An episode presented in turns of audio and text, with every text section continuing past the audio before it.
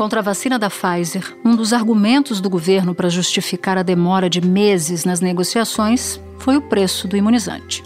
A Pfizer trouxe 10 dólares a dose, uma vacina com três vezes mais cara. No caso da Coronavac, foi a falta de aprovação pela Anvisa. Em uma rede social, o presidente disse: a vacina chinesa de João Dória Qualquer vacina, antes de ser disponibilizada à população, deve ser comprovada cientificamente pelo Ministério da Saúde e certificada pela Anvisa. O povo brasileiro não será cobaia de ninguém. E, de novo, o custo. Já mandei cancelar, por exemplo, sou eu, não abro mão da minha autoridade. Não sei se o que está envolvido nisso tudo é o preço vultoso que vai se pagar para essa, vacina, essa, essa vacina né, para a China. E outra coisa, Ninguém vai tomar tua vacina na marra não, tá ok? Procura outro. E ninguém, eu, eu, eu que sou o governo, o dinheiro não é meu, do povo, não vai comprar tua vacina também não, ok? Procura outro para pagar a tua vacina aí. Mas com a indiana Covaxin, nada disso importou. O presidente Jair Bolsonaro intercedeu pessoalmente para agilizar a compra. Enviou uma carta ao primeiro-ministro da Índia em janeiro.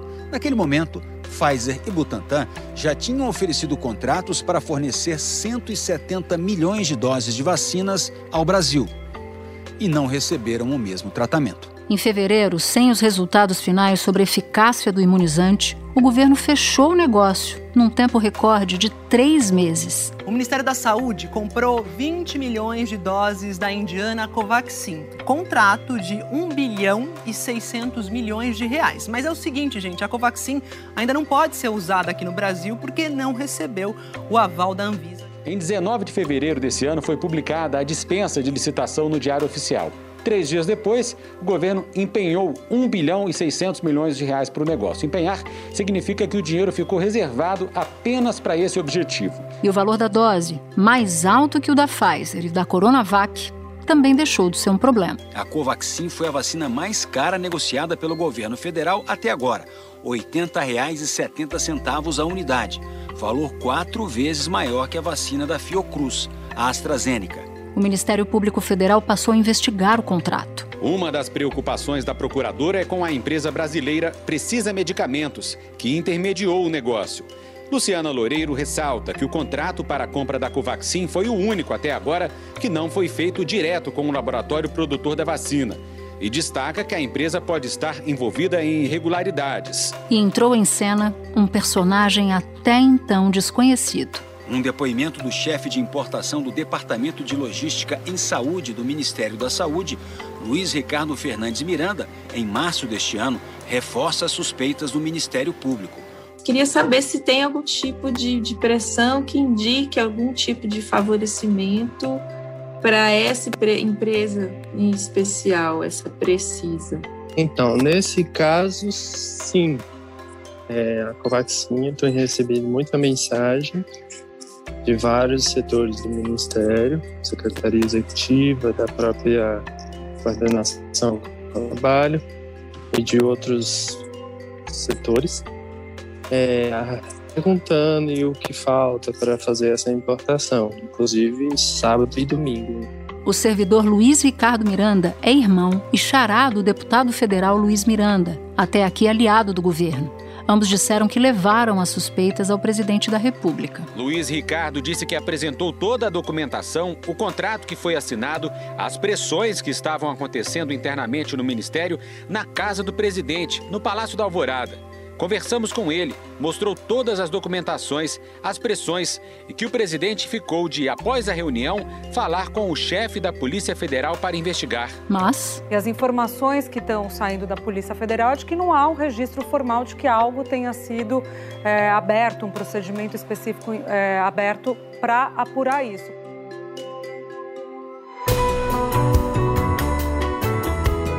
Da redação do G1, eu sou Renata Loprete e o assunto, hoje com Nacusa Neri, é o caso Covaxin na CPI. Como as suspeitas de corrupção na compra da vacina indiana podem impactar o governo e a investigação dos senadores. E o que esperar dos depoimentos dos irmãos Miranda. É o que eu vou conversar com o jornalista e analista político Thomas Trauman. Sexta-feira, 25 de junho. Thomas, eu queria começar pedindo para que você explicasse para gente por que as suspeitas de irregularidades na compra da Covaxin pode mudar tanto o jogo para a comissão parlamentar de inquérito quanto o jogo para o governo Bolsonaro. Olha, Natuza, vamos pensar o seguinte: essa CPI ela começou com um propósito, que foi tentar provar que o governo havia sido negligente na condução da pandemia. É, e isso, através das, das, das várias provas em relação à recusa nas encomendas e, e a questão da, da, da, negociação atrasada e atravancada com a Pfizer, e depois com o fato da, de se descobrir que havia um, um grupo paralelo que assessorava o presidente uh, na questão de saúde e e, e, que convenceu o presidente que a imunização por rebanho era a grande solução, isso ficou completamente provado. O presidente da CPI e o relator já disseram que, pelos depoimentos e pelos documentos que foram entregues até agora, há indícios fortes, sim, da existência do gabinete de assessoria paralela e também já há indícios de omissão do governo federal, porque protelou a compra de vacinas. Só que parou aí, né? Há duas semanas, mais ou menos, a CPI, na verdade, ela estava ainda é, é, vivendo em, em função dessas primeiras descobertas, ela não conseguia avançar. O que nós vamos ter a partir é, desse, dessa, nova, dessa nova questão sobre a, sobre a, vacina Covaxin é completamente diferente. Nós estamos agora falando de dinheiro. E isso sempre muda o tom e muda é, o patamar é, das investigações. É como se tivesse mudado a, a forma de suprimento, né? Como se a CPI se alimentasse de uma maneira e passasse agora a se alimentar de uma nova forma, né? Exatamente, porque até agora era uma questão, vamos dizer, que os publicitários gostam de chamar de narrativa, né? Quer dizer, como é que foi a história? Não teve nenhuma grande novidade. Para quem acompanha é, a política como, como você, não, não houve uma novidade absurda em relação ao que a CPI havia descoberto. Mas para o público normal, é, finalmente aquilo começou a fazer, fazer, fazer sentido. Era como uma novela. Ah, o governo recusou a Pfizer aqui, recusou de novo, recusou de novo, foi negando. Quer dizer, havia uma história que estava sendo contada. Pasmem, foram, na verdade, para não errar no número, 53,5 da farmacêutica Pfizer rogando para entregar vacinas para o governo brasileiro que tiveram omissão por parte do governo. Mas até então, nós vamos dizer que era uma posição do governo, você pode gostar ou não gostar, mas que o governo tinha como se defender. A partir de agora, a gente está falando de é, uma empresa que fez lobby junto ao Ministério da Saúde para aprovação de uma vacina que ainda não havia sido que não havia sido aprovada pela, pela Anvisa, que é pouco era pouco utilizada no seu país e que foi comprada pelo governo brasileiro é, por um preço maior do que as outras vacinas internacionais. O negócio do governo com a Covaxin, de 1 bilhão e 600 milhões de reais, envolve uma empresa intermediária, a Precisa Medicamentos, que representa no Brasil a fabricante indiana Bharat Biotech. O Ministério Público Federal em Brasília já apontou inconsistências no contrato de compra e distribuição das vacinas. O contrato foi assinado em fevereiro. Em março deste ano, Luiz Ricardo Miranda, chefe de logística de insumos estratégicos para a saúde do Ministério da Saúde, prestou depoimento à procuradora Luciana Loureiro e disse que vinha recebendo pressão da área superior. A partir de agora estamos falando de dinheiro, dinheiro público. E até aqui o Planalto vinha tentando minimizar a investigação dos senadores, dizendo que a CPI era política, como se fosse possível não ter uma CPI que não, não seja política. Mas essa é uma outra história. Mas na quarta-feira, o governo escalou o ex-secretário executivo do Ministério da Saúde e o ministro Onix Lorenzoni para falar sobre a negociação da Covaxin. Na sua avaliação, o que que essa coletiva, não foi nem uma coletiva de imprensa, vale dizer, né? Foi um pronunciamento, revelou a respeito de como essa história chega no governo. Então, Natas, eu, eu brinco que quando a gente está falando de escândalos, a gente tem várias medidas. Né? Como é que você mede se esse escândalo é maior que o outro? Aí você pode falar, ah, esse, esse escândalo descobriu uma roubalheira maior, esse escândalo chegou ao ministro mais importante, uh, esse escândalo teve. Uh, a Procuradoria reagiu de tal jeito. Uma das medidas para a gente entender qual a importância do escândalo é como o governo reage, como que o, o, o atacado, né, o, o, alvo das investigações reage. E a reação do governo foi desmedida. Deputado Luiz Miranda, Deus está vendo. Mas o senhor não vai só se entender com Deus, não. vai se entender com a gente também. E vem mais. O senhor vai explicar e o senhor vai pagar pela irresponsabilidade, pelo mau caratismo, pela má fé, pela denunciação caluniosa, pela produção de prosas falsas. Onix também disse que Jair Bolsonaro determinou à Polícia Federal que investigue os dois irmãos e pediu que a Controladoria Geral da União abra um processo disciplinar contra Luiz Ricardo, que é servidor de carreira. Quer dizer, colocar um ministro uh, da Secretaria-Geral, que é um cargo uh, que, que fica ali no Palácio do Planalto, fica ali no quarto andar, para fazer um pronunciamento, quer dizer, chamar a, a, imprensa para uma, uma entrevista no qual ele não permite perguntas, ao qual ele a, a, anuncia que a Polícia Federal e a, a Geral da, da, da, União vai, estar, investi vai investigar um servidor público por ele ter feito uma denúncia. Quer dizer, isso é o, o uso e o abuso do Estado contra um servidor público.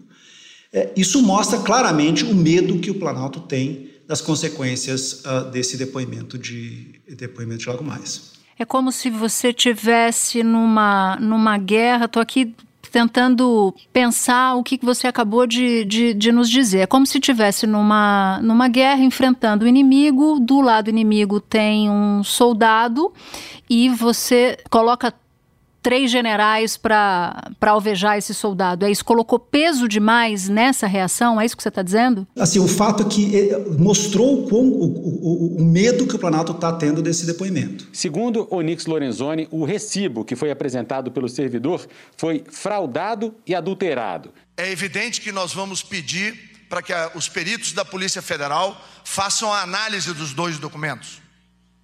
Como vocês podem ver, fotografem e ampliem, mas são evidentes as diferenças. O nosso contrato não previa pagamento antecipado, somente após aprovação da Anvisa e entrega do produto. A própria empresa Precisa contrariou as informações de Onix Lorenzoni e de Elcio Franco.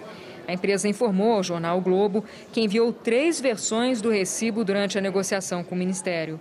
Uma primeira em que constavam as 300 mil unidades e pagamento antecipado de 45 milhões de dólares. Uma segunda versão com 3 milhões de unidades e pagamento antecipado. E uma terceira com 3 milhões de unidades e sem pedir pagamento antecipado. O documento apresentado pelo servidor Luiz Ricardo Miranda então não seria forjado, mas apenas uma versão anterior do recibo. Nesses dois anos e meio, o governo foi atacado dezenas de vezes, foi acusado de corrupção dezenas de vezes. Nós tivemos um ministro uh, uh, que, foi, que foi que teve a Polícia Federal foi na casa dele, que, que uh, ele finalmente caiu ontem, que foi ministro do Meio Ambiente, investigado por corrupção, a questão de, de contrabando de madeiras. E a posição do governo foi: olha, não tem nada a ver com isso, quer dizer, foi simplesmente tipo fingir que não estava acontecendo. Né? Teve o ministro que era alvo de investigação dos laranjas do, do PSL, lembra? Que também o governo fingiu que não era com ele. Né? Quer dizer, ou seja, você teve dois ministros que foram indiciados no cargo e a postura do governo era fingir que não estava acontecendo nada. Só que nesse caso a reação foi uma reação de tipo: é, é, é isso denota medo. No fundo, isso denota medo, Natuza, porque no fundo é a reação foi de colocar a Polícia Federal para investigar a pessoa que está denunciando. E que aparentemente, se for é, correta, a, a, a versão é alguém que levou o presidente à denúncia. Luiz Ricardo afirmou ter levado ao presidente um material que comprovaria que, em um documento recebido por ele, houve um pedido de pagamento fora do contrato para importar três lotes com data próxima do vencimento.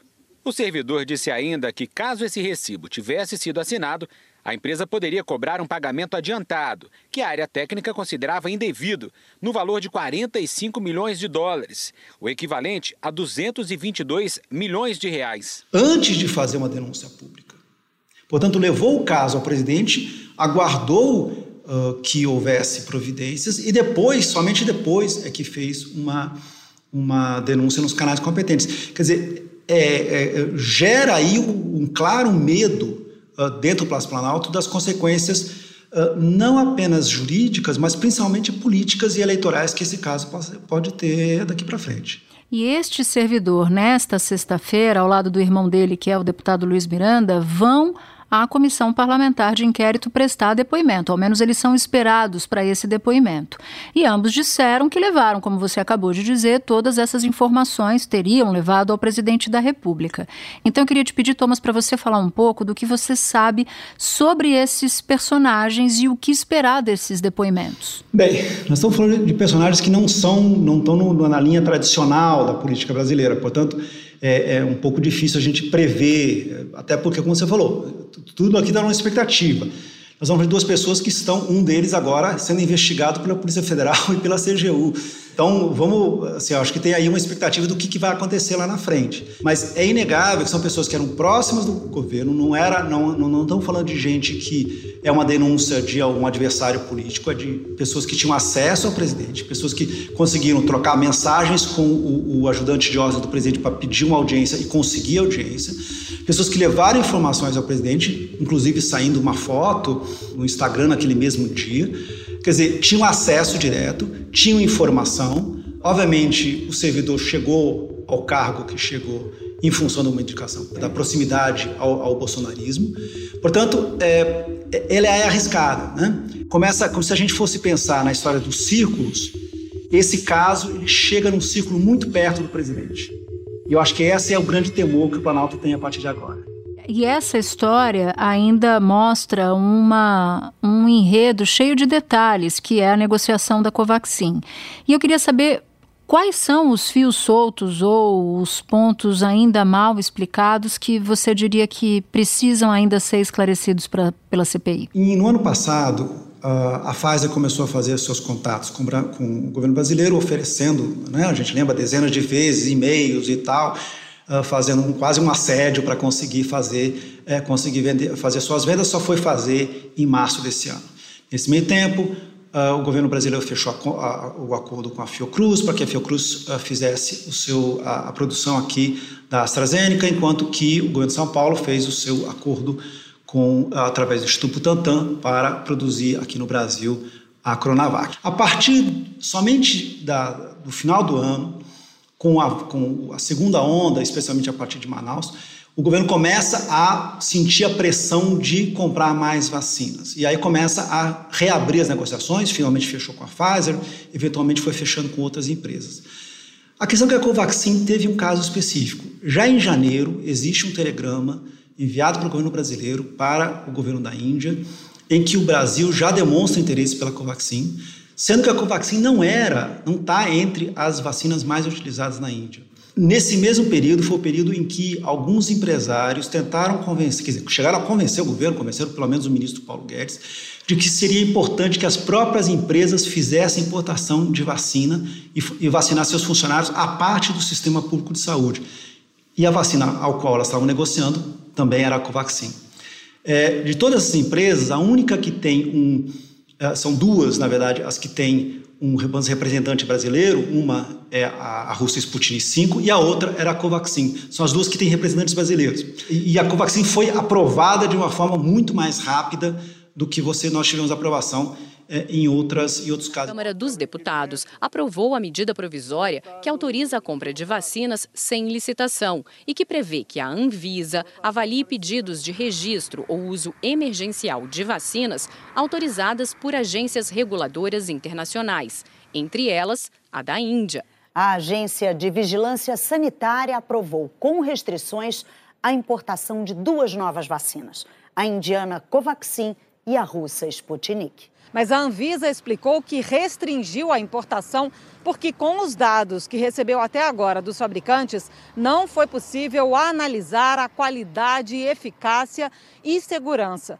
O próprio governo federal divulgou a assinatura do contrato de compra da Covaxin. Em 19 de fevereiro, o Ministério da Saúde publicou no Diário Oficial a dispensa de licitação que permitiu a compra. Três dias depois, 1 bilhão e 600 milhões de reais foram empenhados para a compra, ou seja, foram reservados pelo governo para despesa e não podem ser gastos com outra vacina nem com outro medicamento. E no dia 26, o extrato do contrato foi assinado e publicado no Diário Oficial, com previsão de chegada das primeiras doses em maio. No melhor dos casos, você tem uma o, procedimento do governo brasileiro, através do Ministério da Saúde e através do presidente Jair Bolsonaro, foi completamente distinto uh, em relação com a vacina. Com relação com a vacina, foi um tratamento preferencial. É, se houve, se isso foi porque o empresário, que é o representante brasileiro da Covaxin, é um bolsonarista desde 2017, não sabemos. Mas isso é algo que a CPI vai ter que, vai ter que investigar. Nós estamos falando de um contrato de 1 bilhão e 600 milhões de reais. Né? Nós estamos falando de uma vacina que foi comprada no Brasil a 80 reais a dose, quando a Pfizer, por exemplo, foi comprada a 58 reais a dose. Então, é, assim, é, há uma diferença que é muito difícil de se explicar. E é claro que é preciso esclarecer muita coisa ainda para entender se houve de fato corrupção, prevaricação. Mas de qualquer jeito, tudo o que já se sabe até aqui sobre a compra da Covaxin de uma certa medida, complica a linha de defesa do governo, que o governo vinha adotando até agora, para justificar a morosidade na compra de outras vacinas. Queria saber se você concorda com essa avaliação. Completamente. O fato é, o governo brasileiro fez um, uma mudança no seu, na sua na sua narrativa, né, sobre a, no ano passado a narrativa única era temos que voltar a trabalhar e, e, vamos fazer colocar cloroquina e colocar outros remédios que não servem para para a covid, é, mas que para um tipo de um tratamento precoce, para uma situação em que a partir de janeiro, a partir quando o governo de São Paulo começa a vacinar, há uma linha de não, nós vamos vacinar mais e aí vamos comprar todas as vacinas que tiverem no mercado, etc. Só que já, já era muito tarde. O, o problema todo é que, é, até então, o governo brasileiro podia dizer: não, mas nós estamos fazendo o possível. Só que com a, vacina, esse possível fica esquisito, né? tem um asterisco aí. Não é uma das, das principais uh, vacinas, nem mesmo na Índia, é, e houve aí uma, uma pressa e um valor que está acima do mercado. O governo não se explicou até agora. Eu acho que essa é uma questão muito importante. O governo não deu até agora uma explicação plausível, razoável sobre o que aconteceu. O que ele fez foi tentar intimidar o denunciante, mas ele não fez, não, não tentou em nenhum momento fazer uma explicação de, olha só, por que, que eu gastei 1 bilhão e 600 milhões? Ou tentei, né, empenhei 1 bilhão e 600 milhões para uma vacina, quando uma vacina é, mais reconhecida e mais acreditada nos, nos órgãos reguladores, eu paguei é, 25% a menos. Thomas, eu quero terminar fazendo um exercício aqui de futurologia com você. Na quinta-feira saiu uma pesquisa sobre avaliação do governo, os números pioraram bastante. Para 39% dos entrevistados, a administração era ruim ou péssima em fevereiro. Na nova pesquisa, o índice subiu para 49%. Em fevereiro, 38% aprovavam a forma de Bolsonaro administrar. Agora, esse índice caiu para 30% e 58% desaprovavam a forma de administrar em fevereiro. Agora, são 66% os que não aprovam. E isso acontece justamente no momento em que o presidente enfrenta protestos. Teve o mais recente no fim de semana passado. O que, que dá para esperar a partir de agora e como isso pode afetar Bolsonaro e o seu governo? Fazer uma futurologia sobre, sobre, sobre as pesquisas é sempre uma coisa complicada. Eu vou tentar fazer um hedge e tentar ver o que, que a gente pode pensar junto. Não, mas é isso, você sabe. Né? Quer dizer, é, é, eu acho que o que, que o governo. O governo trabalha basicamente que os tempos ruins vão até outubro. Né? Por que até outubro? Porque ainda nós temos uma inflação de alimentos muito alta, a inflação de alimentos, a é, inflação de 12, últimos 12 meses foi de 8%, isso sempre tem um efeito direto no mau humor da população. Se ainda tem um efeito, o desemprego continua em níveis muito, muito altos, é, e você ainda tem é, a, a, o fato de que um, muita gente já foi vacinada, ainda não teve um efeito claro na retomada da economia. Na avaliação dos economistas uh, do Ministério da Economia, o governo, a partir de outubro, o governo já, assim, já ficaria mais evidente que o Brasil estaria retomando uh, e, portanto, o humor iria melhorar, e até porque aí, aí entre outubro e novembro já estaria sido anunciado esse novo Bolsa Família, portanto ia entrar uh, 2022 num outro, num, outro, é, outro ritmo e numa outra velocidade. Só que tem que chegar até outubro. Né? No dia em que o Brasil atingiu a triste marca de meio milhão de mortes pela Covid, milhares de pessoas foram para as ruas, em todos os estados e no Distrito Federal. Em 25 capitais e outras 116 cidades, brasileiros pediram vacina para todos e o impeachment de Jair Bolsonaro. Então, a questão é sobreviver esse longo inverno, né? O, o inverno chegou para o governo Bolsonaro no momento, assim, essa denúncia é muito ruim, porque não há como o governo Bolsonaro apresentar uma, uma boa notícia que desvia a atenção. É, a CPI vai dominar as TVs, as redes de WhatsApp, é, todos, assim, a atenção do público em geral nos próximos, nos próximos meses. E eles têm agora uma coisa que todo mundo entende. As pessoas podem não entender sobre ah, se, o que, que, diz um médico, o outro médico discorda. Isso pode ficar talvez confuso na cabeça de muitas pessoas, mas dinheiro, você, você comprar uma vacina por um preço maior que a outra, é, é porque tem um amigo, um amigo seu do seu partido, isso aí todo mundo entende.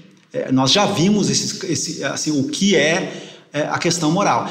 Tanto que isso era uma base desse governo, né? uma base da eleição do, do da eleição do presidente Bolsonaro foi justamente uh, ser contra tudo isso que está aí e na questão uh, de, de, que ah, não há nenhum escândalo de corrupção no governo, uh, no governo Bolsonaro. Aconteceram vários, o governo fingiu que eles não tinham acontecido, mas esse vai ser muito mais difícil eles fingirem que não aconteceu. Como dizem por aí, é bom combinar com os fatos primeiro, né? Thomas, obrigada demais pelas suas informações. Um bom trabalho para você. É sempre bom te ouvir. Obrigado, Natuza. Este foi o assunto, podcast diário disponível no G1, no Globoplay ou na sua plataforma de áudio preferida. Vale a pena seguir o podcast na Amazon ou no Spotify, assinar no Apple Podcasts, se inscrever no Google Podcasts ou no Castbox e favoritar no Deezer. Assim, você recebe uma notificação sempre que tiver um novo episódio. Comigo na equipe do assunto estão Mônica Mariotti, Isabel Seta, Glauco Araújo, Luiz Felipe Silva, Tiago Kazuroski e Giovanni Reginato. Nesta semana colaboraram também Gabriel de Campos e Ana Flávia Paulo. Eu sou Natuzaneri e fico por aqui. Até o próximo assunto.